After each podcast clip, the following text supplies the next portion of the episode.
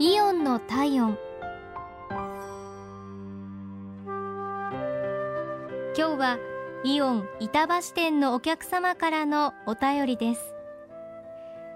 衣料品売り場で高校生の娘と買い物をしている時のことでした。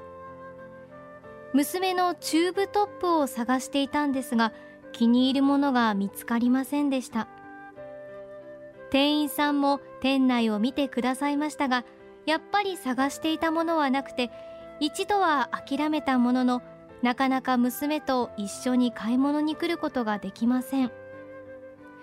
娘と別の店に行くか悩んでいたところこういうのはどうでしょうと先ほどの店員さんが声をかけてくださいました。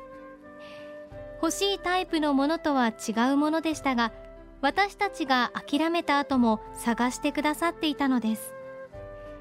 解決策が見つかるまでずっと付き合ってくださった親切な対応が忘れられませんありがとうございました。